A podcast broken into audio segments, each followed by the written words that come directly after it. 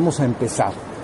Para aquellos de ustedes que vinieron al satsang pasado, recordarán que estuvimos explicando que todas las tradiciones espirituales importantes del mundo han ofrecido siempre un medio de contraste entre el estado del ser humano actual, que podríamos llamar hombre o ser humano espiritualmente dormido, y un estado que puede alcanzar y que podríamos llamar ser humano espiritualmente despierto.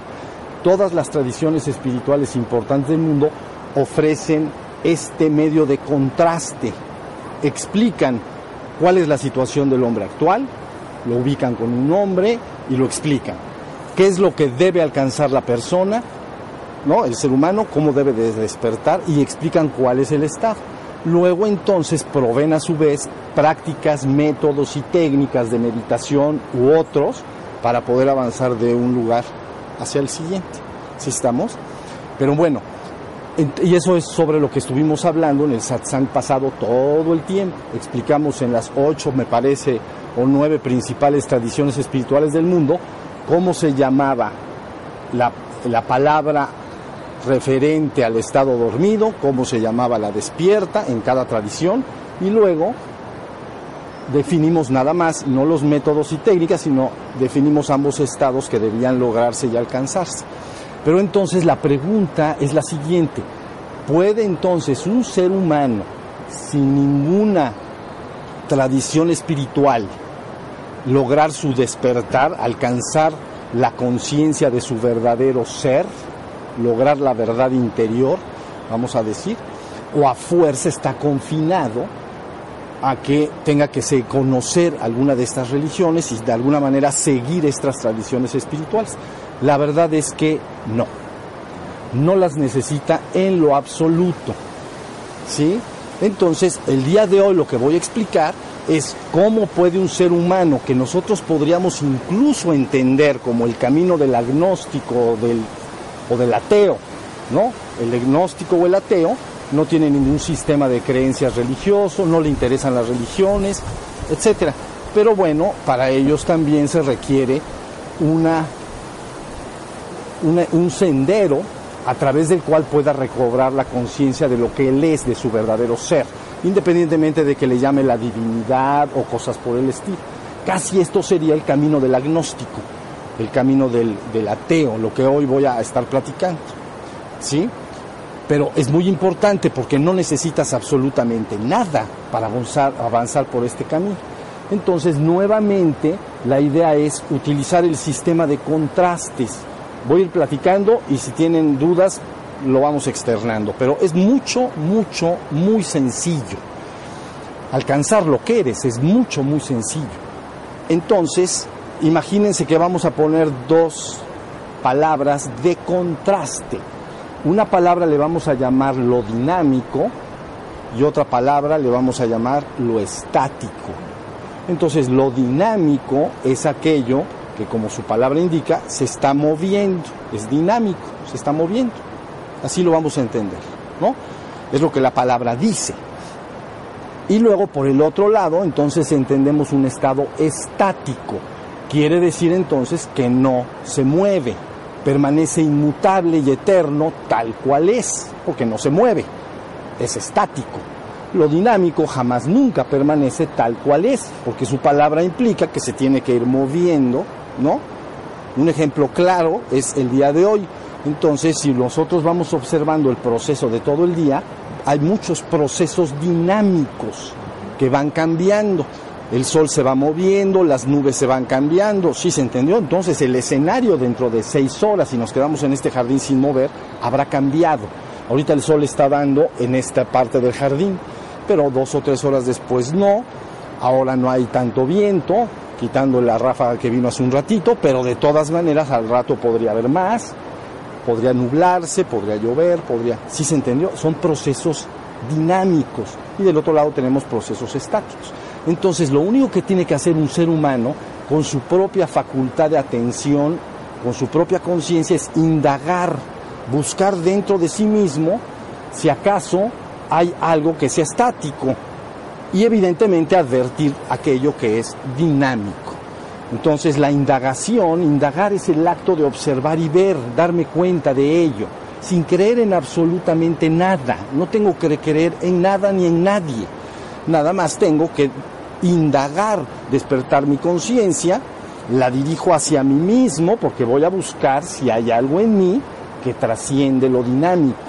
¿Ok? Porque si todo es dinámico, finalmente dejaré de ser. Y entonces desapareceré como el humo en la atmósfera pero voy a indagar si acaso hay en mí algo estático. Eso es lo que el ser humano esencialmente está buscando. La angustia que padece la humanidad en su conjunto es que está sometida a este proceso dinámico, pero es consciente de ello y por lo tanto es consciente de que dejará de ser y existir. La persona puede decir dentro de 20 años, bueno, no 20, dentro de 100 años adelante, habré dejado de existir. ¿Ven? Es una, una crisis existencial. No estaba yo antes. De repente salí por el vientre, por mi madre, vamos a decir, vine al mundo como todos venimos a través de mi madre. Ya, ya me doy cuenta de que existo y estoy acá. Pero los procesos dinámicos empiezan a avanzar. ¿Sí se entendió? Y finalmente, un día, ya no está eso que estaba. ¿Ya vieron el viento? Ya apareció otra vez. Entonces ahí tenemos los procesos dinámicos. Mira cómo se te mueve el pelo, muy bonito. Bueno, entonces, todo lo que tiene que hacer un ser humano sin creer en nadie, sin creer en nadie, si quiere, por supuesto, puede entrar en esas tradiciones espirituales y nutrirse de ellas y entender lo que ellas ofrecen, las explicaciones y marcos teóricos que tienen, sus prácticas y métodos, pero que si acaso no conozco ninguna de esas tradiciones, ya no puedo alcanzar algo en mí que verdaderamente sea real, real y no solo transitorio, entonces ahí viene la indagación. Entonces todo lo que tengo que hacer es con mi propia conciencia empiezo a ver dentro de mí. Eso es todo lo que tienes que hacer. Una revisión rápida te puede llevar a un enfrentamiento rápido con aquello que permanece en ti aunque ahorita puedes pensar que no hay nada en ti permanente, lo vas a advertir, porque indagas y ves hacia adentro, y nada más tienes que darte cuenta de los procesos dentro del cuerpo, de lo que sucede con el cuerpo. Y lo observas durante unas horas unos días y te das cuenta que todo se va a estar moviendo. Y que entonces en un momento dado tengo hambre o tengo sed y entonces tomo agua, bebo, como me siento mejor, me siento aliviado, pero como de más, me siento muy lleno. Y entonces vuelve a pasar el tiempo y así sucesivamente pasa otro un día más y estoy viendo todo lo que está pasando, me canso y entonces necesito descansar y necesito relajarme y en otro momento descansé y tengo mucha energía y me dan ganas de moverme y hacer todas las cosas y tengo ánimo. ¿Sí se entendió? Nada más estoy vigilando el cuerpo. Entonces evidentemente el cuerpo está sometido a la ley de la dinámica, no lo puedo detener. Entonces, cuando hablo dinámico, hablo de la existencia. Todo es lo que está en la existencia se está moviendo, no puede dejarse de mover. Entonces, digo, mi cuerpo está en la existencia o está en la trascendencia. Entonces digo, no, evidentemente el cuerpo está en la existencia, se mueve continuamente, pasa por muchos procesos. Y ahora ya estoy cansado, ahora ya me duele la cabeza, ahora eh, estoy contento, anímicamente me refiero. Entonces, puedes, nadie te lo tiene que decir, nadie te tiene que decir que creas eso. Tú lo indagas y te das cuenta de inmediato que así es. Todos lo sabemos ahorita. Todos los que estamos acá sabemos absolutamente que lo que yo estoy diciendo ahorita es verdad. Está claro. Bueno, pero entonces ahora sigo indagando y entonces me voy a un reino que ustedes pueden entender más invisible entonces el reino que no veo, que no huelo, pero que sí experimento en mi interior y que sé que los seres humanos experimentan. Entonces entramos a un mundo invisible de los estados de ánimo o del mundo emocional de las personas. Y entonces, igualmente, sin creer en nada ni en nadie, vigilo si acaso hay en mí algo permanente, anímicamente hablando, desde el punto de vista de los estados de ánimo o desde el punto de vista de las emociones. Y entonces vigilo y todos los que estamos acá ya sabemos que no permanece nada igual en ese mundo invisible. ¿No? Hoy me dan una noticia, me lleno de miedo. Y al ratito me pongo a pensar en otra cosa y ya no siento miedo.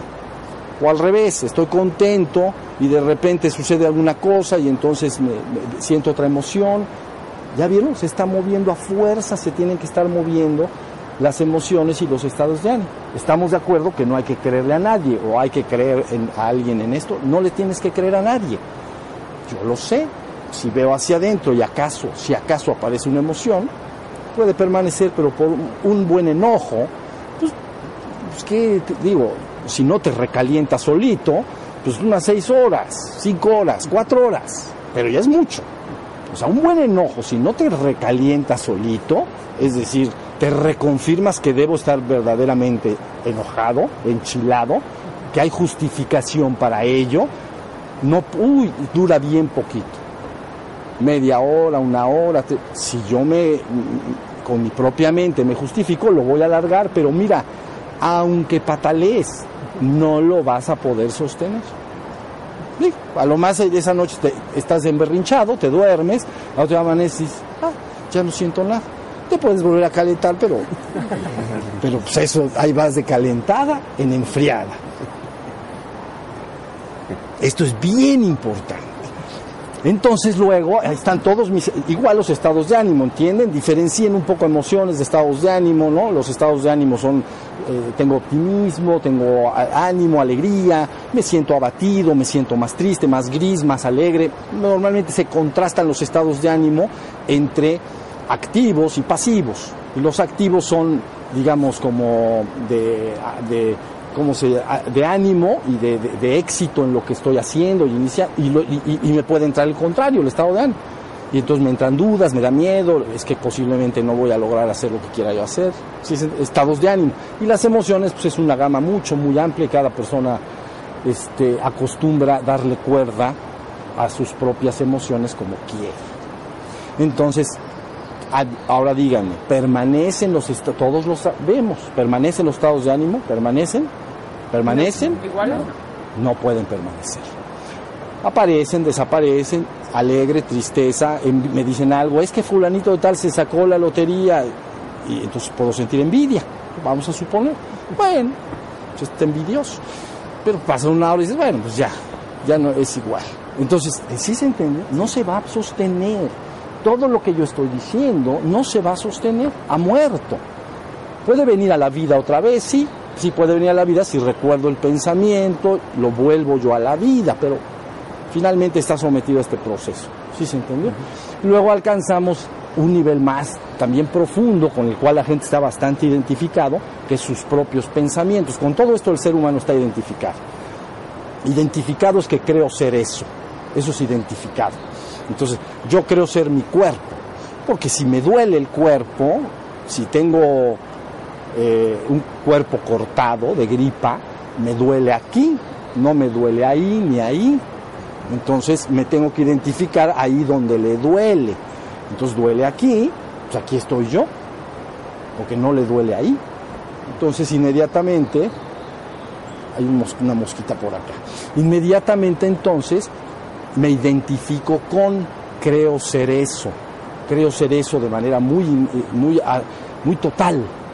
¿Sí se entendió?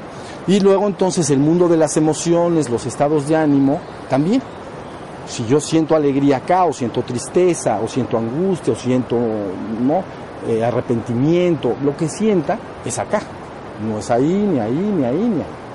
Entonces inmediatamente el foco de identificación viene hacia mí. Entonces aquí estoy identificado, eso soy yo, es lo que la gente diría, porque aquí lo vivo. Entonces cuerpo y luego lo, lo visible y lo invisible. Entonces lo invisible vendrían siendo mis estados de ánimo, emociones, ya los dijimos, también el mundo de los pensamientos. Hoy puedo estar pensando una hora o dos en algún tema y de repente cambio de tema y platico de otra cosa, pues con los amigos, ¿no? Un domingo estamos comiendo, podemos platicar de deportes una hora, pero luego cambia el tema y ya, ya no estamos platicando de deporte, estamos platicando de otra cosa, y, ¿no? Se, se, terminó. Si entendieron, esto que yo estoy diciendo no implica absolutamente que creamos en nada. En nada. Luego entonces empiezo a advertir, hay una parte dentro de mí de lo que estoy indagando que está sometido a la mutación y al cambio. Es dinámico, ¿no? Y cuando la gente lo advierte, se da cuenta que las cosas aparecen y desaparecen. Y cuando se relaciona con el cuerpo, finalmente el cuerpo desaparece porque lo vemos en otros y lo vemos en todo el reino animal y el reino vegetal y entonces también sucederá lo mismo. Si un árbol se seca, dices, ya se murió. Pero pues que se muera él, pero yo aquí estoy. Pero luego, no, oye, fulanito de tal, ¿te acuerdas que estaba tan fuerte y era tan hermoso? Pues ya le agarró la no sé qué, ya se lo llevó tan. Sí, están ahí está todo el proceso dinámico. Ahora, la pregunta es, ¿hay algo estático en todo esto? ¿Hay algo estático? Y de momento te va a sorprender, sí, hay una cosa estática ahí. Es el testigo y conciencia misma que se dio cuenta de todo eso. Se dio cuenta de diferentes cosas, pero el testigo es el mismo. Es decir, si yo ahora atestiguo que no hay aire, mi conciencia atestigua que no hay aire acá, está quieto el, el aire, entonces el testigo atestigua aire quieto, no se mueve. Si viene un viento como hace rato, entonces lo que cambió es lo que percibo, o sea, aquello que atestiguo, pero no el testigo mismo. El testigo mismo simplemente es inamovible. Lo que pasa es que parece que se mueve porque ahora atestiguo que, hay, que no hay aire y ahora atestiguo que se hay aire. O parece que atestiguo que ahora hay alegría y luego atestiguo que hay tristeza. ¿Se entiende? Pero lo que tú estás buscando es algo que no se mueve. Y entonces dices, ese testigo no se movió, atestiguó cosas diferentes, pero él es exactamente el mismo. Es aquella parte de ti que mucha gente le he escuchado decir que ha crecido en años, ¿no? Ya era niño, adolescente, adulto, ya una persona más adulta, digamos. Dice, pero yo sí permanezco igual. Algo en mí es igual. Es ese ser que tú eres. Entonces, por fin empiezas a descubrir que aquel que indagó es aquella parte dentro de ti que no se puede mover. Entonces le tienes que colocar la palabra está estático. Es un observador no partícipe de los cambios, solo los atestigua. Atestiguo tristeza, ok, se quitó. Surge alegría porque la noticia cambió atestigo alegría. Un partido de fútbol es muy clásico, a la gente le gustan los deportes, entonces la gente está bailando y danzando según los goles o cosas. Entonces, si hay un gol, tristes. El otro metió otro, alegres. Otro gol, tristes. Otro, alegres. Dos goles en contra, tristísimo. Se acabó el partido, tristísimo. Se van al bar, ¿entienden? Así sucede con, los que les gusta el deporte. ¿Ya vieron? Pero el testigo, lo único importante que yo quiero que entiendan es que el testigo no cambió. Aparentemente cambió, pero no cambió. Lo que atestiguó es lo mismo, es el mismo testigo. ¿Sí? Bueno, ese testigo o observador, ¿qué es? Es algo que en ti se da cuenta. Se da cuenta de que hay aire o que no hay se da cuenta de que metió un equipo un gol o que no lo metió, se da cuenta de que hay una emoción en mi interior o de que no la, o de que no o de que hay una alegría, una tristeza, una angustia, lo que sea. Él siempre ha estado inamovible.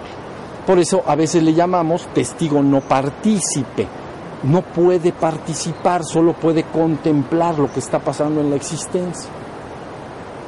¿Sí se entiende? Entonces, en, por primera vez, si tú entiendes lo que estoy diciendo y lo exploras bien y lo indagas, vas a empezar a hacer contacto con una parte dentro de ti mismo y que todo mundo la tenemos, no es ninguna novedad, ninguna grandiosidad exclusiva de nadie, todos los seres humanos la tenemos, vas a empezar a contactar con esa parte que llamamos inmutable, está estático.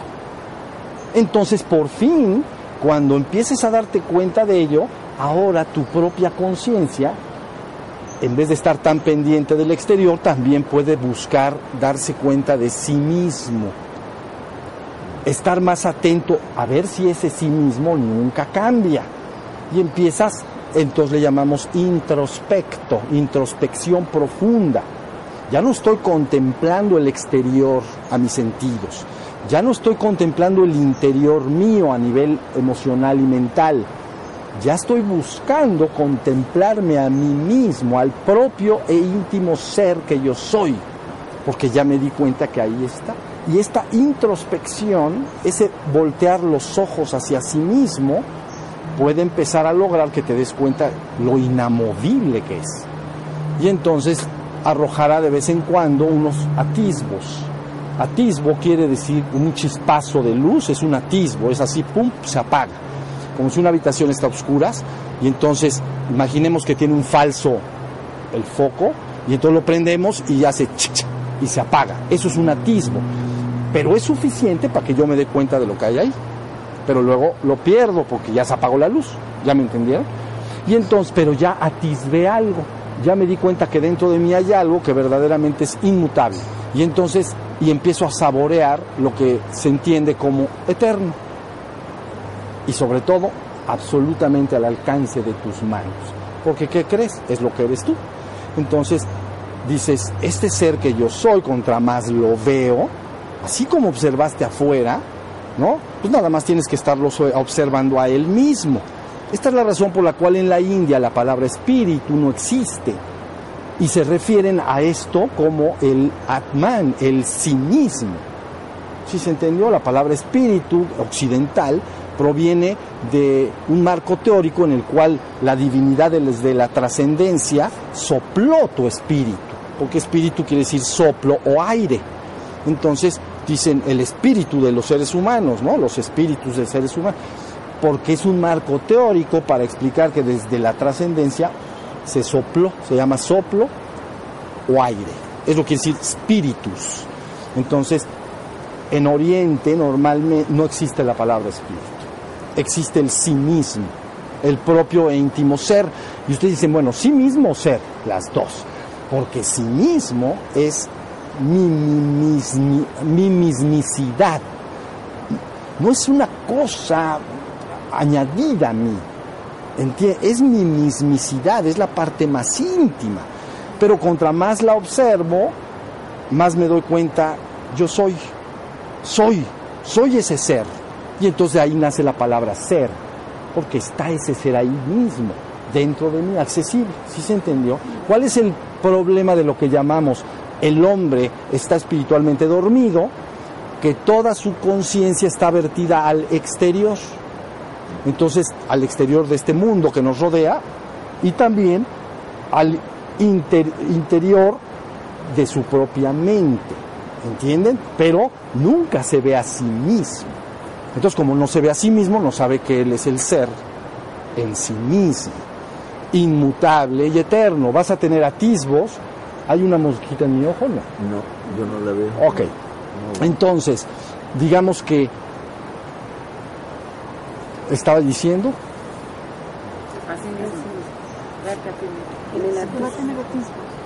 ¿Eh?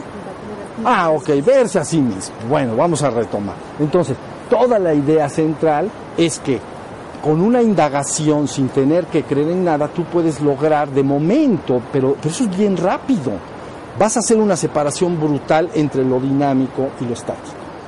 ¿Ok? Entonces, ahora dices, eso estático es un observador. Bueno, voy a verlo más.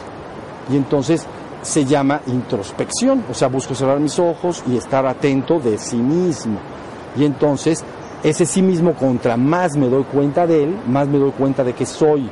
Cuando alumbra profundamente esa conciencia hacia sí misma, viene un gran atisbo que me hace ver mi grandiosidad que llamaríamos la trascendencia, aquello que es verdaderamente eterno e inmutable.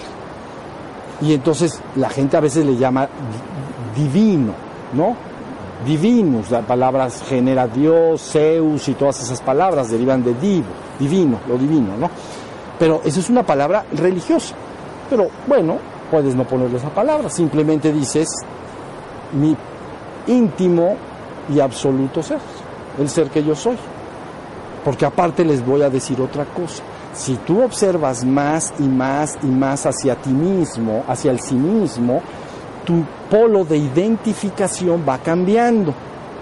Ahora el ser humano normal, es lo normal. El ser humano desde que nace y conforme va creciendo, por ahí de los 13, 14, 15 años o por ahí, ya queda bien identificado creyendo ser su cuerpo y su mente. Y luego, normalmente, si no hay un trabajo especial, hasta que muere la persona, es la creencia gobernante. Yo soy mi cuerpo y mi mente. Por supuesto que lo eres, pero de manera transitoria, efímera, transitoria. Pero estás buscando aquello que va a permanecer por siempre. Entonces ahí tienen como una simple indagación te puede hacer un proceso de introspección y llegas a cambiar el polo. En vez de decir poco con el tiempo, en vez de estar diciendo yo soy mi cuerpo y mi mente, es yo soy el ser. Yo soy el ser que es. Pero, pero bien fuerte. Soy el ser que es. Y a veces es tan fuerte que el cuerpo queda ahí puesto casi como una máquina muy parecido como para ti es tu coche. Si tienes un coche o una bicicleta, igual. No veo a personas que se suban al coche y digan yo soy el coche. ¿Entiendes? Dicen yo soy yo, yo soy la persona y este es mi coche. Entonces yo lo manejo. No hay ninguna confusión. Yo soy yo y el coche está ahí. Bueno, pues algo un poquito parecido. Empezarás a tener tal identificación con tu propio ser y empezarás a darte cuenta que el cuerpo no es más que un vehículo para la conciencia que te conecta con esta realidad, pero se asemeja mucho a un vehículo, algo como un vehículo que la conciencia utiliza para poder ver esta realidad, pero que si se apaga, no le pasó nada, no te ha pasado absolutamente nada. Si estamos, todo el mundo mental y emocional con el cual también estás identificado se va perdiendo ¿no? Con el correr de los años las gentes albergan muchas alegrías, pero también muchas tristezas, que les pasan muchas cosas que les hubiera gustado que no les sucedieran, ¿no? La vida a veces pone de rodillas a, a todos. Entonces, porque la vida es así, como todo está cambiando y es dinámico, ¿no? Te puede ir muy bien en algo, pero de repente puede suceder algo contrario. Mi opinión no es negativa, ¿entienden? Ni es pesimista, es absolutamente realista. ¿no? La vida te puede poner de rodillas en cualquier momento, porque las cosas pueden cambiar. Pero entonces, cuando te vas a tu ser, todo el mundo emocional y mental dejas de identificarte con él. Lo primero que sucede ahí es que todas mis capacidades mentales las sigo usando, pero todo ese mundo emocional, que es enredoso el pobre, entonces lo dejo desnutrirse y morir. Tú dices, ¿qué quiere decir esto? Quiere decir que todo lo que está en la existencia necesita que lo nutras, ¿no? Porque si no lo nutres, desaparece. Una de las, de las marcas de la existencia es la insubstancialidad, ¿no? Algo substancial es que existe por sí mismo y en sí mismo, sin ayuda de ningún agente externo. Eso se llama substancial, ¿no? Esto es substancial, quiere decir, vive en sí mismo y por sí mismo sin la ayuda de ningún agente externo. Bueno, en la existencia no hay nada así. Todo es insubstancial, depende de agentes externos para que las cosas existan. Entonces, si a ti te quitan el agua, la comida y el aire, ¿no? Como he dicho, pues dejas de existir tu cuerpo. Tres minutos sin aire, tres días sin agua, a cinco, según se hace calorcito, tres semanas a un mes y medio si, si estás relleno, sin comida, marchas en paz. Entonces, ¿qué quiere decir? No hay nada en la existencia que viva en sí mismo y por sí mismo sin ayuda de agentes externos. Bueno, pues no importa qué emociones experimentes en tu interior, todas y cada una las tienes que estar alimentando. En el momento que las dejas de alimentar, se van a empezar a desnutrir, porque viven de tu energía de que tú pienses y repienses y sientas y resientas lo mismo. ¿Sí se entendió? Pienso y siento algo, lo tengo que repensar y resentir para darle vida. En el momento que le quito mi energía y me quedo en mi propio ser, le he quitado todo su alimento. Y entonces va pasando el tiempo y se va desnutriendo ese mundo emocional y entonces finalmente desaparece. ¿Sí se entendió? Entonces aparece el mundo emocional que verdaderamente nos somete al sufrimiento a los seres humanos. Porque ahí está todo el lío emocional, ya saben, que nos atan a las personas y hay puros enredos de todos los tipos. Tú te vas a tu ser y dejas a los seres ser y hacer lo que quieran ser y hacer. Punto. Has cobrado y retomado tu propia libertad y dejas a los demás ser tan libres como lo eres tú. ¿Sí se entendió? Porque aquí la gente emocionalmente enredada lo que hace es, yo quiero ser libre, pero no dejo a nadie ser libre. A este no me gusta que haga, este que sí haga, el otro que no haga, el otro que medio haga. ¿Sí se entendió? Es una cosa bien complicada. ¿eh? Y eso a veces con las personas que más queremos, ¿no? Las personas más cercanas, pueden ser hermanos, hijos, esposos, en fin, ¿no? Entonces tú, conforme vayas haciendo, síganme en esto, este despertar, tu polaridad de identificación se va a cambiar y te vas identificando con ese ser que yo soy y es el mismo ser que tú eres. No me cabe la menor duda, lo sé desde hace no saben cuánto. Porque vas a encontrar una cosa más, que en lo dinámico todo parece estar separado. Entonces yo soy este cuerpo, pero no soy ese cuerpo, y no soy ese árbol, y no soy este vaso, soy este cuerpo. Pero cuando te despiertas a tu propio ser, resulta que eres el ser que es, y todo lo que ves a tu alrededor es el mismo ser que tú eres. Y entonces ahí hay una sola y estupenda unidad de ser. Es lo primero, la iluminación primera que vas a tener. ¿Ok? Todo está siendo el mismo ser, manifiesto en diferentes formas. Entonces el ser está manifiesto ahí en una mujer, ahí en un árbol, ¿no? Allá en una nube, aquí en un vaso, pero es el ser manifestado en la existencia de esas formas, en esas formas. Pero si desaparecen las formas, al ser no le ha pasado nada. ¿Sí se entendió? Hasta ahí me, ¿sí me están siguiendo hasta acá? Está fácil, ¿verdad? Porque lo que yo estoy diciendo, ve, no me tienen que creer nada, nada más háganlo y van a darse cuenta. Entonces, has logrado algo extraordinario. He dejado de identificarme con mi cuerpo y mi mente, aunque sé que transitoriamente estoy involucrado con él. Pero puede haber una desidentificación bien fuerte. Tan fuerte que algunos empiezan a hablar de sí mismos en terceras personas, ¿no? Como y, hablar del, del cuerpo como lo voy a bañar, no me voy a bañar. Si yo digo me voy a bañar, es porque tú crees que tú eres el cuerpo. Entonces me voy a bañar, pues lógicamente, pero aunque no lo digas, porque tampoco tiene caso decirlo, porque dicen este está medio rarito lo que está diciendo, pero es lo voy a bañar, casi igual como si dijeras voy a bañar el coche. Digo, no, a bañar el coche mejor no lo bañes, mejor lávalo. Entonces, no lo metas al baño. Bueno, lo voy a lavar, lo voy a bañar. Y la sensación es, lo tengo que alimentar, lo tengo que hacer descansar. Y luego tengo una cita en tal lugar, ¿qué crees? Lo tengo que llevar. Porque si no lo llevo, ¿cómo le hablo al que está ahí? ¿Qué dice? ¿Sí se entendió? Entonces la identificación es bien fuerte y poderosa, ¿entienden? El cuerpo termina siendo una máquina que yo le llamo vehículo para la conciencia. Pero luego pasa lo mismo en la parte mental. Todas esas emociones que nos hacían sufrir, todos esos enredos emocionales y todo, como no los nutro, yo me quedo en el ser siempre, se van disolviendo.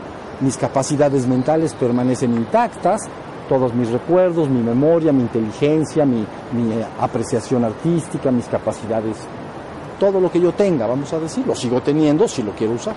Pero ya cambié el foco de identificación. Hasta ahí, hasta ahí va la cosa. Luego, ese se llama iluminación menor. Eres un ser humano espiritualmente despierto en la existencia. Así se le llama a este estado que yo le estoy diciendo, ¿ves? Sin ninguna creencia y sin ninguna palabra rara. Simplemente tu propia conciencia ve lo que es dinámico en ti y aquello que es estático. Lo que es estático es lo que yo soy es el ser que yo soy, porque lo vas a saber profundamente, este ser es lo que yo soy. Luego, en las tradiciones le llaman esto un ser humano espiritualmente despierto en el mundo, pero se le concibe como una iluminación menor, una iluminación previa, ¿no? inicial. Entonces luego ese ser seguirá buscando. Y entonces su interés en las cosas y los asuntos del mundo, en honor a la verdad, se disminuye grandemente. ¿Sí se entendió? Así como hay seres humanos que todos sus intereses están en las cosas y los asuntos del mundo. Todas. Un ser como el que les estoy hablando mantiene muy poco interés en las cosas y los asuntos del mundo, de manera real. Normalmente puede aparecer en ese momento el deseo de compartir con sus semejantes, con sus hermanos, el camino alcanzado, porque sabe que va por un camino de liberar a los seres humanos del sufrimiento. se llama la liberación de la ignorancia y el sufrimiento. Se llama ignorancia porque no sé lo que soy. Y si yo creo ser mi cuerpo, más vale que tenga miedo, porque el cuerpo se puede enfermar, envejecer y morir. Eso no te lo va a quitar nadie. Entonces, hay una ignorancia. No, sé, no me doy cuenta que soy el ser, creo que soy el cuerpo. Entonces, este camino te libera de la ignorancia de lo que crees ser y del sufrimiento que te produce lo que creo ser. Creo ser mi cuerpo y mi mente, ¿no? Todo finalmente se desaparecerá como una bocanada de humo en la atmósfera, entonces lógicamente está justificado que el ser humano tema, porque todo eso desaparece. Pero si me voy al ser y empiezo a degustar eh, la vida eterna, mis vidas, esa es la verdad, ni más ni menos la conciencia de ser eterno. Primero como atisbos, ¿sí se entendió? Entonces, ay güey, así dirías, ay güey, somos eternos neta, así vas a decir. Te voy a decir, ya lo sabemos. Entonces, así lo vas a decir. Esto era neto. ¿Ya ven? La neta, esto era neta. No nada de que ya sabes, discursos románticos, ¿no? Vas a ver qué bonito y te vas a ir al cielo con los angelitos. No, angelitos no. Tu ser es inmutable, eterno, bienaventurado y en gloria. Entonces, eso es lo que es. Pero, ¿para qué crean tus cuentos? Mejor lo tienes que vivir tú y punto. ¿Me entiendes? Porque si me lo cuentan y me lo creo, es un sistema de creencias. No me gustan nada las creencias. Soy anti-creencias. Entonces, como no me gustan, no las comparto. Si se entendió, comparto métodos, técnicas, prácticas y doy claridad en el camino. No comparto creencias. ¿Ok? De que creen esto, creen lo otro. No, no me gustan en lo absoluto. Entonces, ahí ya entendieron cómo cambió la ignorancia y el sufrimiento de lo que creo ser, se desaparece y me voy ubicando en el ser que soy. Y ese ser cuando se advierte a sí mismo verdaderamente en gracia, en dicha, empieza a degustar lo eterno, dice, de eso quiero más. Ya está. Entonces, ese ser que es, ya está espiritualmente despierto, pero entiéndanme esto, está muy al alcance de la mano de todos los que estamos acá, porque tú eres eso. ¿Entiendes? Siempre se ha puesto el camino espiritual como un camino prácticamente inabordable se ha hablado de místicos importantes del mundo como si fueran gigantes comparados con el hombre común y corriente. Tan, tan gigantes que nadie de los seres humanos que somos comunes y corrientes nos queremos animar a, subir a ese nivel. ¿Sí se entendió? Como si te dicen, mira, hay una escalera, pero, pero hay un escalón que mide dos kilómetros. Dicen, no, pues sabes qué, hasta acá llegué. Los primeros tres de 30 centímetros.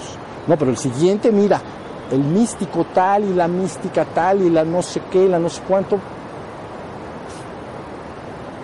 Mejor me dedico al mundo y tan tan, ya, ya sabré, sí se entendió, pero esto está al alcance de tu mano. No lo dudes porque es tan tuyo que cuando lo tengas vas a decir, ¿cómo es que no lo tenía yo? ¿Por qué no lo iba a tener? ¿Sí se entendió? Y esto responde finalmente a esa anécdota en la cual Dios, es un cuento, ¿no? Dios juega con un niño a las escondidas, a las escondidas. Y entonces le dice, vamos a jugar tú y yo a las escondidas. Y dice, ok, te toca a ti primero. Entonces se esconde el niño y pues luego, luego lo agarran, ¿verdad? Dice, estás detrás del árbol, vas para acá. Y entonces, pues dice, este está de preprimaria, se escondió ahí atrás. Entonces, pero entonces Dios tiene un poquito más de colmillo. Y dice, me voy a esconder en el único lugar que no me va a buscar, dentro de él. Ese es todo el asunto. Entonces el niño se la pasó buscando toda la vida y cuando llegó al cielo le dijo Dios santo, no te encontré. Y dice, pues estaba siempre escondido dentro de ti. Pues no me buscaste, si me hubieras buscado me hubieras encontrado, pero no me buscaste. Entonces, next. En la próxima jugamos otra vez a las escondidas. a ver si te acuerdas de lo que te dije. ¿Sí estamos? Bueno, entonces ya tenemos dudas hasta acá de la primera iluminación y qué fácil es. ¿Es fácil o no? ¿Entienden que, que está fácil? Está bien fácil. Háganlo así. Estén atentos, estén atentos del exterior, estén atentos del mundo emocional, todo se mueve y sigo viendo hacia mí y soy. Ese es que yo soy, es lo que soy. ¿Ok? Y entonces, hasta que ese que ser que yo soy se fije todo el día. Entonces ya estás despierto espiritualmente. Es un logro menor, pero es muy importante y muy indispensable. Es lo que llamamos, insisto, un ser, en este caso humano, puede ser otro tipo de ser, pero un ser humano espiritualmente despierto en la existencia. ¿Ya estamos? Pero luego ese ser en la existencia finalmente anhela regresar a su fuente misma. Y entonces nuevamente tampoco tiene que creer nada. La indagación persiste en una introspección y entonces sigue viéndose a sí mismo, a sí mismo, a sí mismo, hasta que en un momento dado, imaginemos, porque no tengo otra metáfora, una linterna de luz que está alumbrando para afuera en el hombre común y corriente. En el caso de un hombre espiritualmente despierto, ya parte de la luz se vino hacia adentro. Ya me doy cuenta de que soy, porque una parte de la luz, vamos a decir, no sé, 50 y 50, ¿no? 50 para afuera, pero 50 ya, la luz la logré llevar hacia adentro, es la propia conciencia. ¿Está bien la metáfora? ¿Sí me explico bien? Bueno, imagínate que el acto final es que agarras el 100% de la luz y la metes para adentro. Entonces, a ver, ¿qué te va a pasar? Número uno, no va a alumbrar nada para afuera. ¿Estamos? En ese momento para ti el universo se ha apagado. No hay universo. Porque la luz no lo alumbra. La luz de la conciencia no lo alumbra. Ahora toda la luz está en un proceso de introspección. Se ha ido hacia adentro en su 100% y alumbra completamente adentro ahí sabrás entonces lo que eres verdaderamente. Entonces, es la vivencia que llamamos iluminación final y última. Y entonces se dice, el ser que tú eres es uno con el absoluto, o la divinidad. Eres uno con la divinidad, o eres la divinidad. ¿Y por qué lo sé? Porque alumbré con la luz de la conciencia. A mí me gusta decir el mil por ciento, no sé por qué, pero siempre le digo así, en vez del cien, ¿ok? alumbré con el mil por ciento de la luz de la conciencia en un proceso de introspección. Y entonces me veo ahora, me veo ahora, ¿saben qué se siente? Que el universo entero se apaga. ¿Ok? Eso se llama éxtasis místico, ¿no? Eh, perfecta unión mística le llaman los cristianos. Por afuera no hay luz que alumbre, no veo nada, y toda la luz alumbró para adentro y entonces en ese momento es cuando la divinidad es en su totalidad. Pero el que alumbra y lo alumbrado son lo mismo. ¿Ya se entendió? Cuando tú alumbres hacia adentro al ser que verdaderamente eres, no lo vas a percibir como un objeto de percepción ajeno a ti. Te vas a dar cuenta que tú y eso son lo uno y lo mismo. No te vas a dar cuenta de que eso es uno y contigo. Tú eres eso al, totalmente. Entonces, ahí en la trascendencia, por eso hablamos de existencia y trascendencia. La existencia dinámica, la trascendencia estática. ¿Ok? Pues en esa trascendencia estática, entonces sabrás que tú eres eso. Y eso que eres tú es todo. ¿Ya se entendió? Si esa persona está ahí en meditación así, y luego llega, ahí ya no hay una voluntad personal. No hay una voluntad que quiera salir de ese estado. Por eso se habla ahí de voluntad divina y voluntad humana, ¿entiendes? Pero vamos a poner que la persona volviera a abrir sus ojos. De momento, lo que ve ahí adentro lo ve en todos lados. Y entonces ahí, he ahí la aclamación. Ahora, alguien dijo por ahí, mi tiempo de enseñar se acaba. Ahora veo a todos y los veo plenamente llenos del Señor. Y me pregunto entonces, ¿a quién enseñaré ahora? ¿Se acabó? El Señor no puede enseñarle al Señor. ¿Sí se entendió lo que esa persona está viendo? Ramakrishna se llama. Bueno, entonces ahí, ahí pueden ustedes ver el viaje que llamaríamos, como dije, un viaje agnóstico o ateo. No estás buscando a la divinidad, no estás buscando a un Dios personal, estás buscando tu mismísima esencia, si acaso está ahí. La puedes encontrar bastante rápido con lo que hoy hemos platicado. ¿Sí se entiende? Es muy rápido, nada más hay que conocer el camino.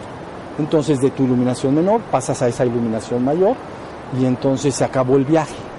En el sentido que llamaríamos viaje o camino espiritual, le llaman sendero. Se terminó el camino y el viaje espiritual. Porque cuando un ser advierte que es la divinidad misma, no hay algo más que hacer. No hay un camino más que lograr. ¿Sí se entendió? Entonces se terminó todo. En el sentido de lograr. La búsqueda. La búsqueda, el logro, la práctica. Normalmente, esa, normalmente lo que sucede en esos casos, porque así ha sucedido en todo el proceso histórico, esos seres dan la palabra, ¿no? Se llama la palabra de verdad. Entonces, porque viene de la verdad absoluta de lo que eres, no verdades relativas.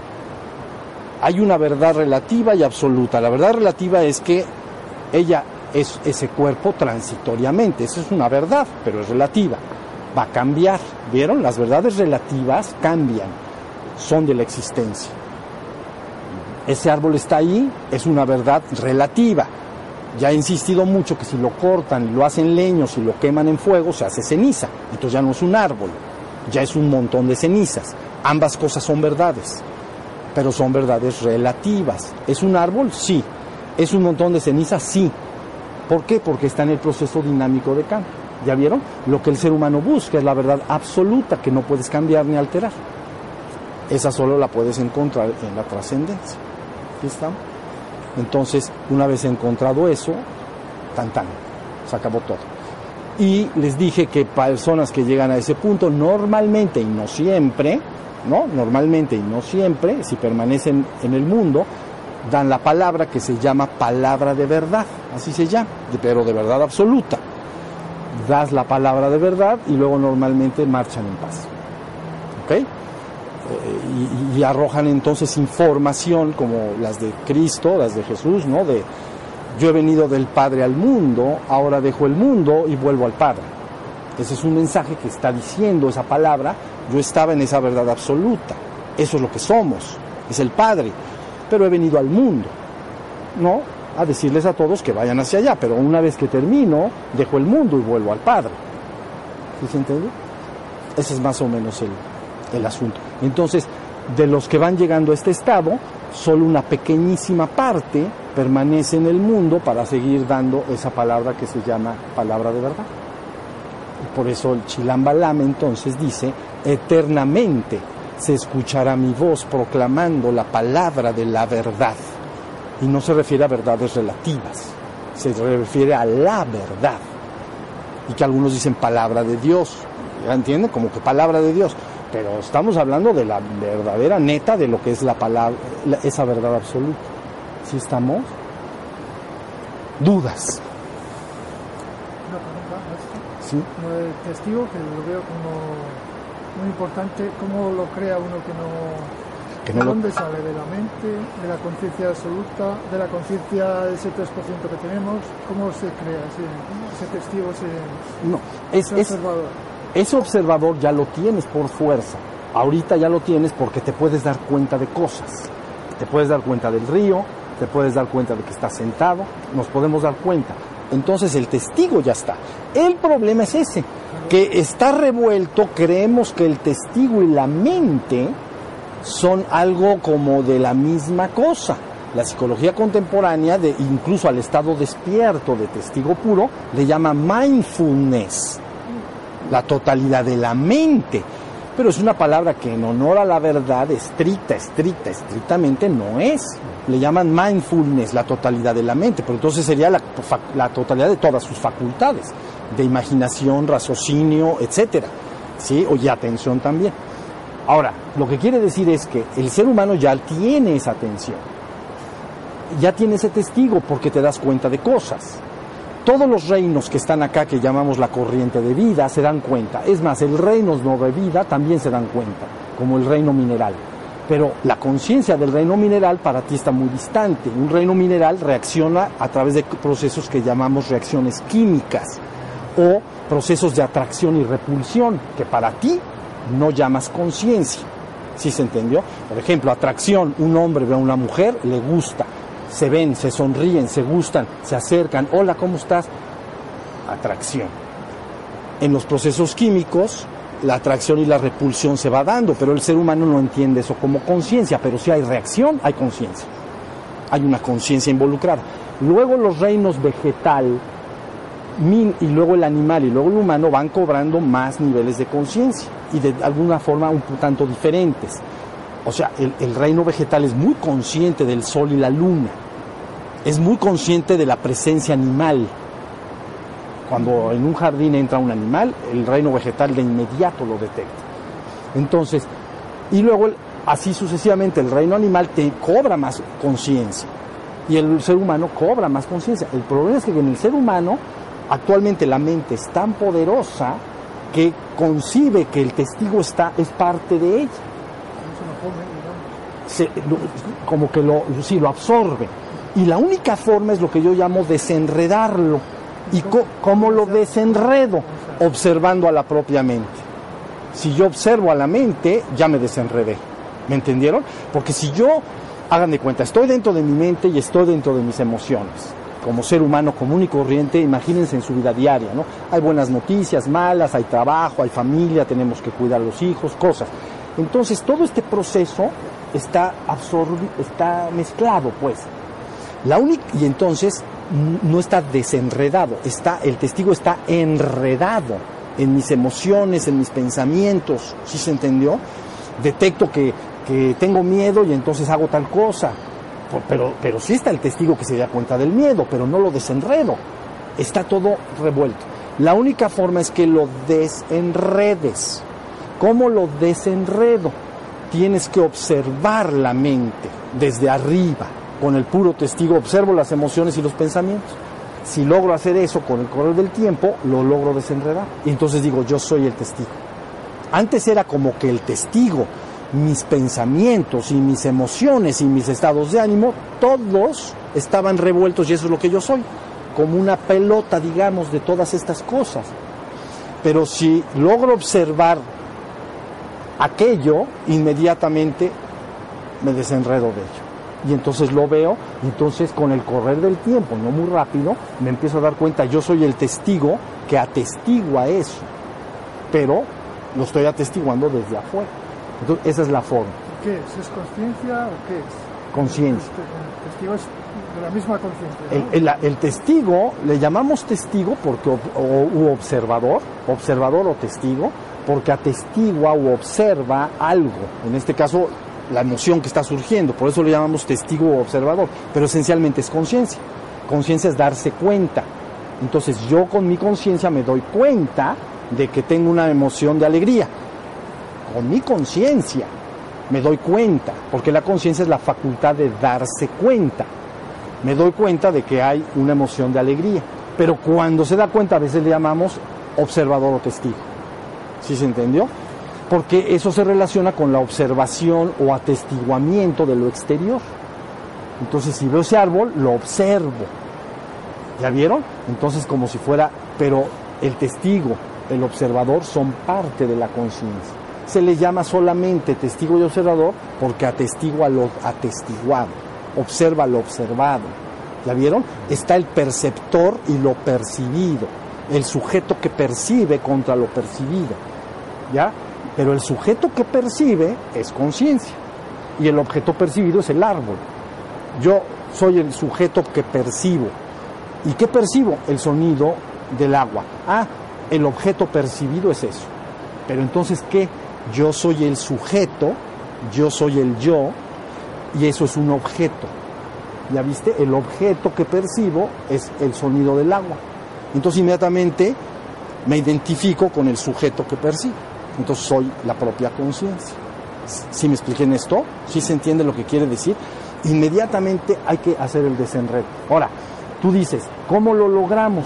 Todas las prácticas de atención que se llevan a cabo en las prácticas en las prácticas espirituales o, puede haber prácticas de meditación de tipo científico, no necesariamente espiritual, digamos, con alrededor de las religiones, pero todas las prácticas para desarrollar esa conciencia, para que esté más prendida en mi vida diaria, entonces van logrando que esté más poderoso y que se vaya desenredando. Ese desenredo es el que te digo que logra finalmente identificarte a ti como el sujeto, conciencia, y el cuerpo como un objeto percibido. Para el que está hablando, este cuerpo y este cuerpo son lo mismo. Son dos objetos de percepción. No hay identificación con ninguno de los dos. ¿Ok? Se convirtieron inmediatamente en objeto de percepción. En la vivencia última, entonces todo se hace una sola cosa. Pero eso, ¿me entiendes? me expliqué, una cosa es al principio y otra cosa es al final. Lo primero es despertar ese testigo y lo segundo es fundirlo con el absoluto, pero ¿estamos? Dos prácticas de atención y lograr fijar más al testigo, más fijarlo, fijarlo, fijar. Le lavas los dientes a tu boca, a tu, pones tu cara en el espejo, haces así y te, le lavas los dientes como si agarras una muñeca y le lavas los dientes. No, así, le lavo los dientes, lo peino. Tengo poco pelo, pero todavía tengo por acá. Entonces lo peino o me arreglo, me visto, lo visto. ¿Sí entienden lo que es bien poderoso? Empieza a haber un foco de identificación con el ser inmenso. Lógicamente la muerte empieza a verse de una forma mucho, muy diferente. El, Bien. Y si así empiezas a, anunciarlo, ¿está bien? ¿Perdón? Te, te desidentificas más del cuerpo si empiezas a nombrarlo así como que es diferente a ti. Pero en un ejercicio, insisto, un tanto íntimo, Ajá, sí, porque para suena ti, para ti, porque suena un poquito, para la gente es un poco complejo, ¿no? Por ejemplo, Jiddu Krishnamurti hablaba de sí mismo como K, ni siquiera decía Krishnamurti, decía cuando K regresó de viaje, pero ¿saben cómo suena eso para la mayoría de la gente? Cuando K, y era él. Entonces dicen, oye, ¿por qué no dices cuando regresé yo del viaje? Porque el nivel de desidentificación es tan profundo que dice, cuan- ni siquiera era el nombre completo, era K. Cuando K regresó del viaje estaba cansado y el cuerpo tuvo que descansar varios días. Vean el discurso. ¿Ya vieron? Entonces me insisto, sí, Pero al cuando lo haces tan repetitivo se va a convertir este, En realidad. y íntimo, ¿no? O Claro. sea, no lo vas a poder evitar. Sí, pero eh, exacto, ya llega un momento en que ya se votó la cosa, vamos a decir, pero al principio se maneja como algo más interior, o sea, en el entendido de que el cuerpo es un vehículo y entonces tú lo nombras, lo baño, lo visto, lo arreglo, lo, no, como dices de tus cosas personales, ¿no? De tus objetos personales, vamos a decir, siempre hablas de ellos en tercero, no, a veces dices mi, ¿ya vieron? Pero es mi es mi peine o mi cepillo, mi cepillo de dientes o mi cepillo de pelo, ¿no? Entonces, mi cepillo. Y a veces la gente dice mi cuerpo. Entonces, ahí sí hay una especie de separación. Ya entendieron, porque es mi. O sea, mi cepillo, no soy el cepillo. Es, es mío, pero el cepillo está ahí. Mi cuerpo. Ahí empieza una especie de desenredo mínimo. Quiere decir que la identificación está en la mente. La persona se concibe mente y dice, el cuerpo es mi cuerpo. Ya, ya entendí. Pero finalmente lo haces en tercera persona y, y es que lo vas a vivir. Va a llegar un momento en que, eh, eh, en que es que lo vas a vivir. O sea, Entonces se, se invierte, el cuerpo se convierte en algo de la mente, no la mente en algo del cuerpo. exacto. La me- sí, exacto. Pasa a ser algo que está en la mente y entonces se usa como el cuerpo está ahí, el pero ya, ya viste cómo ya se va cambiando el polo. Lo que quiero que entiendan es que lo que llamamos despertar espiritual, o así se llama en las tradiciones, no es más que ir cambiando el polo de conciencia, ¿no? Desde el cuerpo-mente hacia el ser, ¿no? En algunas personas ya muy, que, cu- cuya mente está más desarrollada, ¿no? Bueno, una comunidad como la nuestra ya, entonces ya se identifican un poquito más con la mente y hablan de mi cuerpo, como es mío, pero no soy yo, yo soy la mente. ¿Ya vieron? Nada más en el discurso. Si después cambiara más, entonces ya soy el ser. Entonces también la mente pasa a esa, a ese, es para mí la mente es una herramienta nada más de trabajo y de uso. No soy yo la mente, la uso. ¿Y el ser qué es? El ser es tú, esa es tu mismicidad. Esa es, esa es la esencia de lo que verdaderamente eres. Y esa es la esencia de lo que puede trascender la existencia. Y por eso lo estás buscando. Los seres humanos lo, estamos, los seres humanos lo buscan. A veces de manera tentativa y a veces ya de manera muy clara, pero finalmente lo que están buscando es una plataforma que los libere de, del brutal proceso de desintegración en la existencia. Porque tú sí te puedes dar cuenta, por ejemplo, una ardilla, ahorita viene tu pregunta, una ardilla que pase por acá, que vi hace rato, entonces esa ardilla está en el proceso dinámico de cambio, pero ¿qué creen? No se da cuenta de ello. No dice dentro de 100 años voy a estar muerta, pobre de mí. Ella está ocupada de su, de su inmediatez. Tengo hambre, como. Me voy a reproducir, me reproduzco. En fin, tengo que sobrevivir. Si veo un animal, pues me subo al, me protejo, ¿no? Pero el ser humano, ¿por qué sufre tanto? Porque él sí se puede dar cuenta.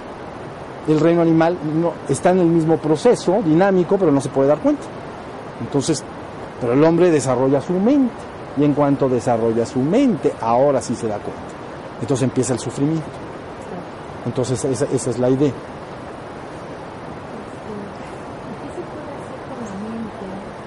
cuando hay como mucha resistencia, porque a lo mejor hay como un chispazo y después la mente toma la experiencia, como se vuelve una experiencia la mente, porque eso es muy, reflexiva. al final es, como un discurso que es desde la mente, y luego con la resistencia como a, como si llegaran muchos con, con resistencia así. Sí, lo que está sucediendo, lo que sucede es esto. Aquello que gobierna no quiere dejar de gobernar. Aquel que tiene el poder no quiere perderlo. Le gusta todo menos perderlo.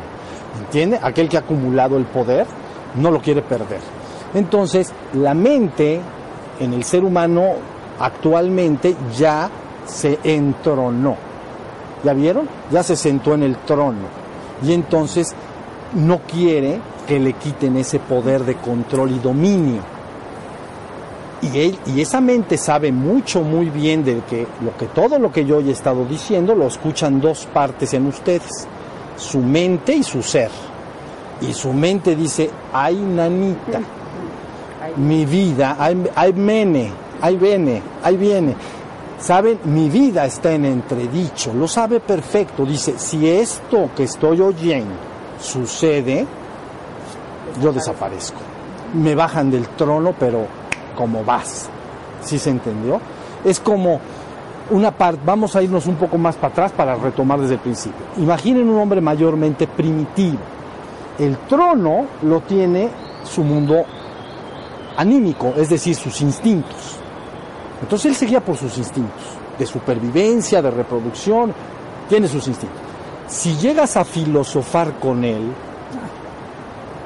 no te va a hacer caso. Es que fíjate, yo pienso que debemos hacer esto y compartir nuestras cosas. No quiero. ¿Ya entendieron? El instinto está entronado. Y luego es un proceso muy lento en que una comunidad de seres humanos van desarrollando la mente y el polo va cambiando, el trono se le va dando poquito a poquito a la mente. Hay veces que en un momento de caos, por ejemplo, se quita la mente y entra el otro. Y entonces arma la de Santo Cristo, como dicen por ahí. Pero sí, sí me estoy explicando. Quiero decir que el que tiene el poder no lo quiere perder. Un hombre absolutamente instintivo no lo vas a convencer con razonamientos lógicos. Punto. Pero si desarrolla más la mente, la persona se entrona en la mente. Entonces está más dispuesta a razonar y a guiarse por procesos lógicos, ¿no? Oye, pues nos conviene a todos ser así, ya está. No, pues tienes razón. Entonces, mira, ¿por qué no hacemos unas leyes de lo que es bien que podemos hacer y otras leyes de lo que no debemos, etcétera? Ah, pues me parece buena idea para el buen funcionamiento de nuestra sociedad. ¿Ya vieron? Ya se entronó la mente. Y, vaya, vea que, vaya que se entrona. Cuando vi las leyes de Roma o no sé qué, dije, ¿y este papiro de, leyes? podríamos, en el ser no tendrías ni uno. Todo saldría natural, pero bueno, esa es otra historia. Pero bueno, lo que quiero decir es que la mente se entrona. Ya estamos, ahí está. Ahora, la mente se entera del despertar, su vida está en entredicho. Es decir, finalmente va a gobernar dentro de la persona el ser y el otro se va a ser sirviente. La mente va a estar a su servicio, no va a ser el amo, va a ser el, va, a ser el siervo. ¿Ven? Va a ser una herramienta que va a usar el ser. Entonces, al principio hay, primero se entera de la enseñanza del despertar y entonces, por un lado, empieza a practicar y por otro lado, ella sabe que si lleva esa enseñanza al terreno de la mente, ella sobrevive. Entonces intelectualiza toda la enseñanza. He visto a gente hablar con una claridad del despertar que no se imaginan y roncan. Están completamente dormidos, espiritualmente hablando. Pero vaya que hablan bonito. Es que el libro no sé qué dice que el poder de no sé quién y que la hora y yo estoy. en teoría, no en práctica. ¿Sabes? Exacto, porque ya se enteró y entonces dice, ¿qué hago para que yo sobreviva? Entonces lo intelectualizo. Lo intelectualizo. Entonces sigo viva. Yo como mente sigo viva. Entonces ya hablo, el camino espiritual se convierte en un marco teórico mental. ¿Ya vieron?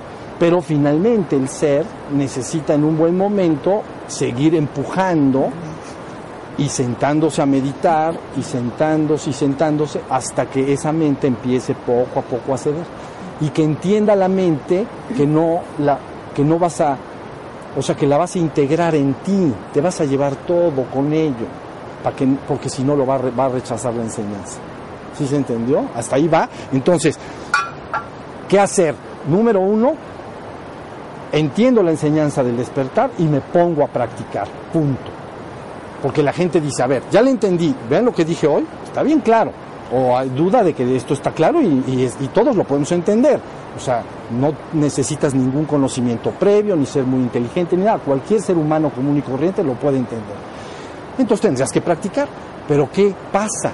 Que esa mente agarra y dice, voy a ir a la biblioteca o a la librería y me voy a comprar 100 libros del despertar y luego que los lea me, pongo a meditar.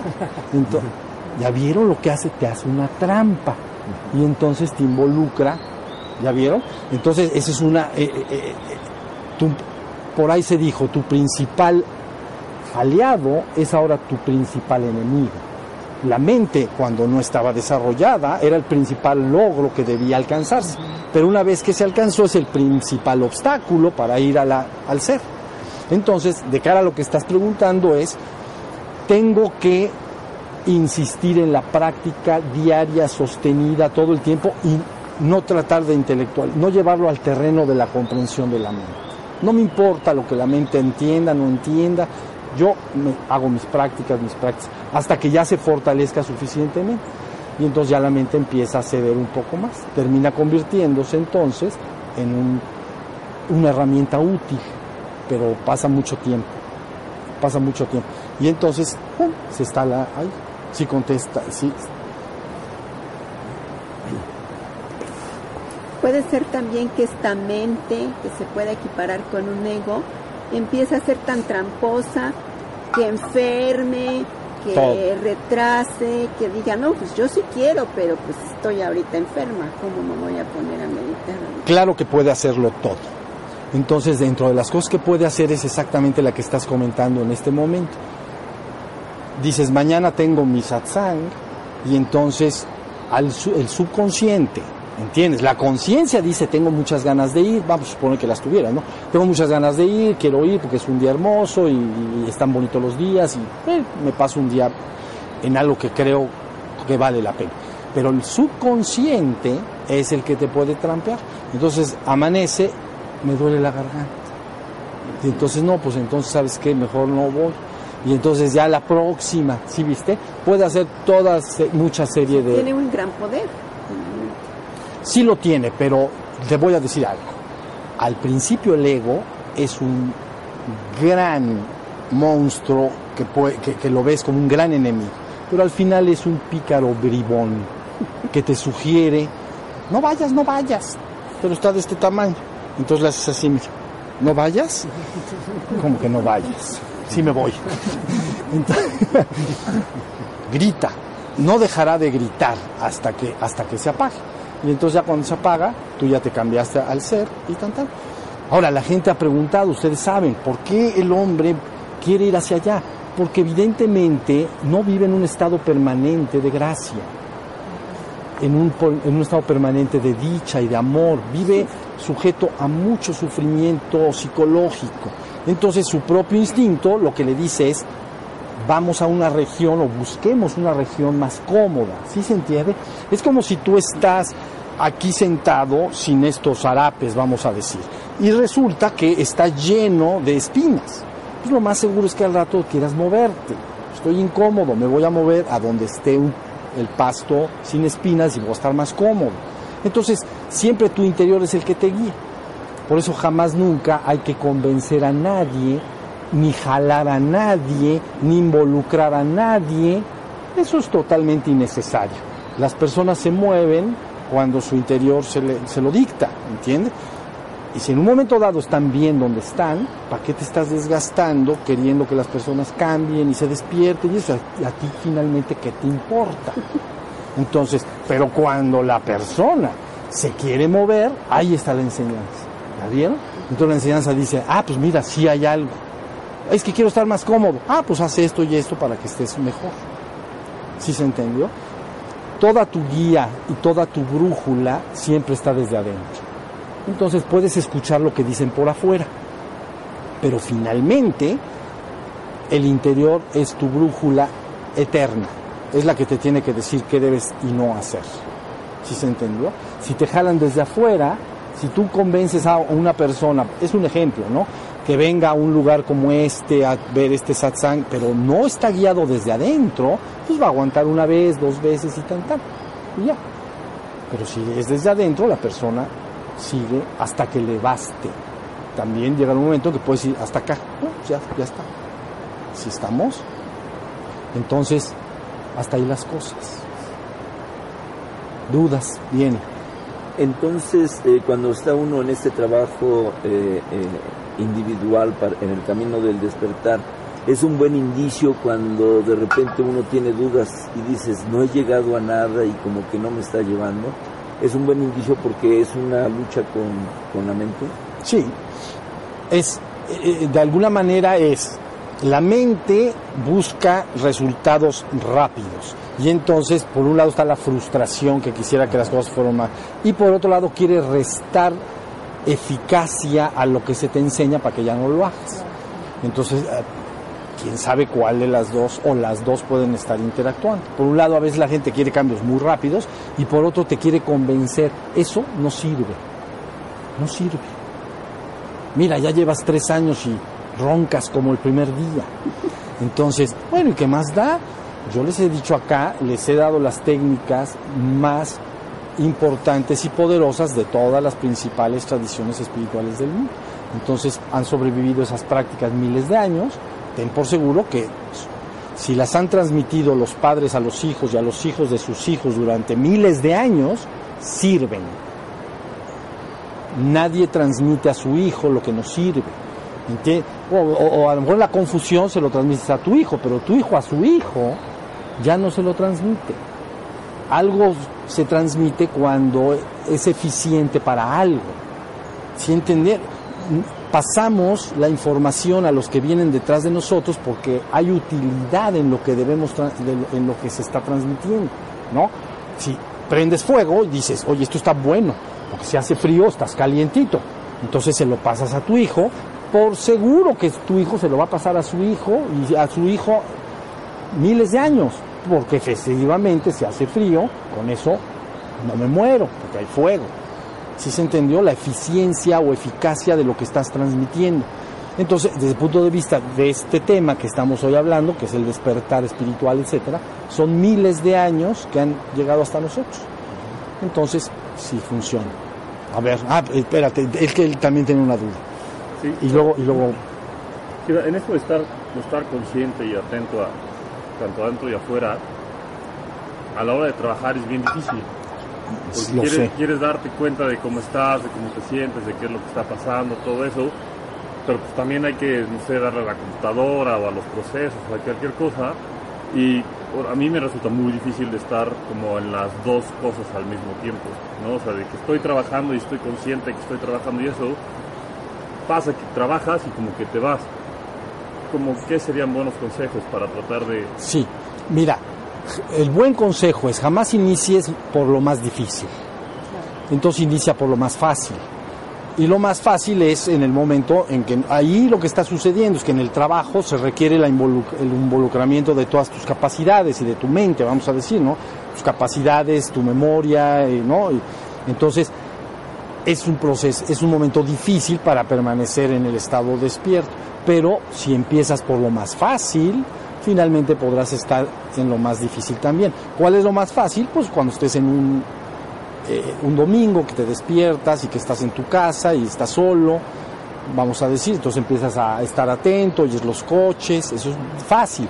O me voy a bañar, estoy, ¿sí me expliqué? Entonces, como dice Lao Tse, principia lo difícil partiendo de donde aún es fácil. Realiza lo grande partiendo de donde aún es principia lo difícil partiendo de donde aún es fácil, realiza lo grande partiendo de donde aún es pequeño. Todo lo difícil comienza siempre fácil y todo lo grande comienza siempre pequeño. Por eso el sabio jamás nunca hace nada grande y realiza lo grande sin embargo. Ahí está el mensaje. Entonces, consejo, cuando estés el domingo y te despiertes en la mañana en tu habitación y todo, aprovechalo, no la eches ya sabes qué. Entonces, porque luego dice, es que me da coraje porque estoy en la computadora y no puedo estar atento. Pero ¿qué tal estabas el domingo de las de acá? Entonces,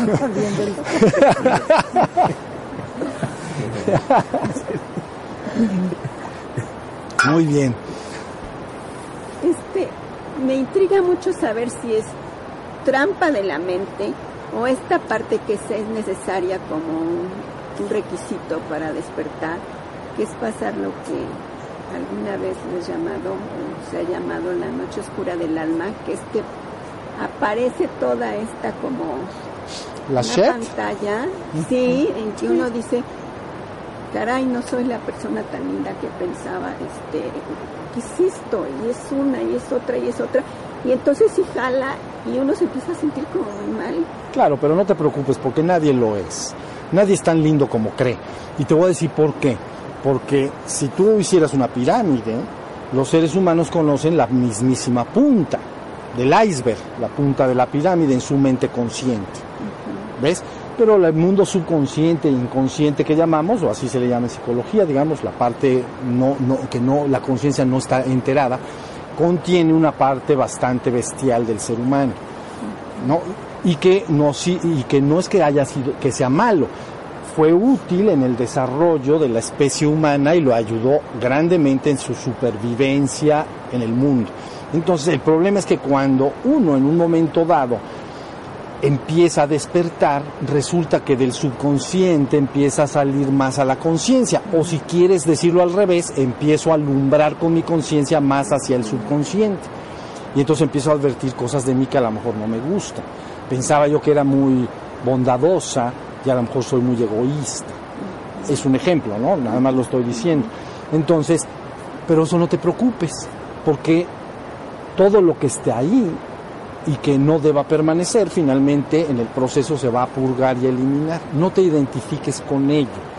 Fue útil en el proceso del desarrollo del ser humano como especie. Y entonces, por ejemplo, el egoísmo. Entonces tú dirías, el egoísmo es muy malo. Ves a los niños a veces chiquillos, ¿no? Un año, dos años, son bien egoístas. No comparten sus juguetes y cosas por el estilo. Pero esa actitud tuvo muchísima importancia en un pasado remoto para la supervivencia.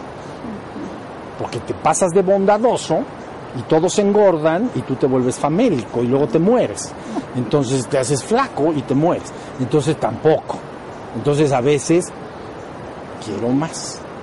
¿Ya vieron? Egoísta. Entonces tú dices, lógicamente, pasan los milenios, los millones de años, Y entonces ves esa parte del ser humano y dices, oye, qué cosa tan espantosa, ¿por qué somos así los seres humanos? Dejamos a morir a todos nuestros semejantes de hambre por todos lados, lo sabemos. Todos los que estamos acá y todo el mundo civilizado sabe que mueren millones de seres humanos todos los años de hambre y nadie hace nada. Mientras tengas tu, tu porción, nadie hace nada. Bueno, hacen poco. Entonces, pero en la evolución de la especie tuvo una gran importancia. Entonces, número uno, si no te ves linda, es porque es una parte que nadie que vea el subconsciente profundo del ser humano va a verse lindo. Hasta que lo limpie todo, lo purgue. purgar. Bueno, fuego, observándolo y fuego. Ya saben, ¿no? Los que ya llevan más tiempo conmigo. Entonces, para sacar y purgar, es la observación de lo que va saliendo, se le llama purgación. Y número dos, activar el fuego con prácticas de pranayama y todas las que conocemos, para que de alguna manera ese fuego saque y purgue todo, lo elimine, se le llama quemar. Disuelve todo aquello que no es de su propia naturaleza, este fuego sagrado. Lo elimina y entonces te deja en claridad. ¿Sí se entendió? Entonces esa es la idea. ¿No? este, si vuestros pecados fueran como la grana, como la lana, serán emblanquecidos. Si fueran rojos como el carmesí, vendrán a ser como la pura lana blanca y la nieve. Entonces, ahí está.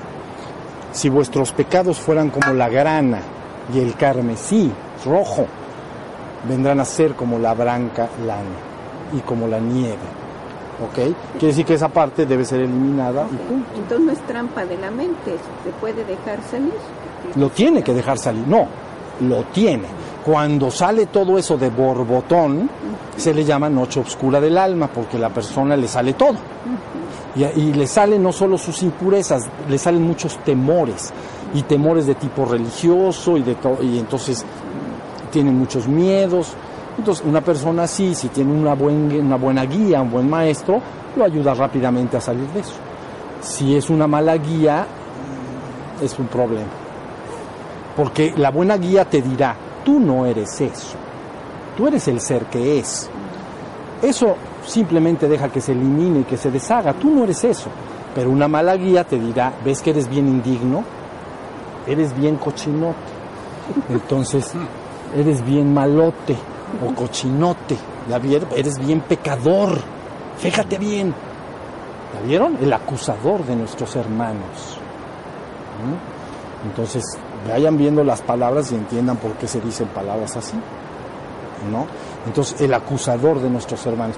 Aquella, entonces, una buena guía quiere llevar a la persona a la gloria de su propio ser. Cuando salen impurezas, qué debe decir, porque aparte es verdad, no está engañando a nadie.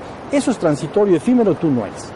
Fue útil en el pasado, ya ahorita no lo es, entonces púrgalo, elimínalo y déjalo. Y la persona marcha entonces hacia la luz, ¿sí se entendió? Pero si le señalas en ese momento, ve tu indignidad, ve tu pecado, ve lo que verdaderamente, entonces lo entierras en el infierno. Entonces dices que lo ibas a llevar al cielo y lo llevaste al infierno. Valiente guía. Hay muchas de esas. Bien. Listo. Bueno, pues entonces vamos a descansamos un ratito y luego nos pasamos a meditar para allá y pasamos un poquito, ¿sale? Entonces levanten sus manos.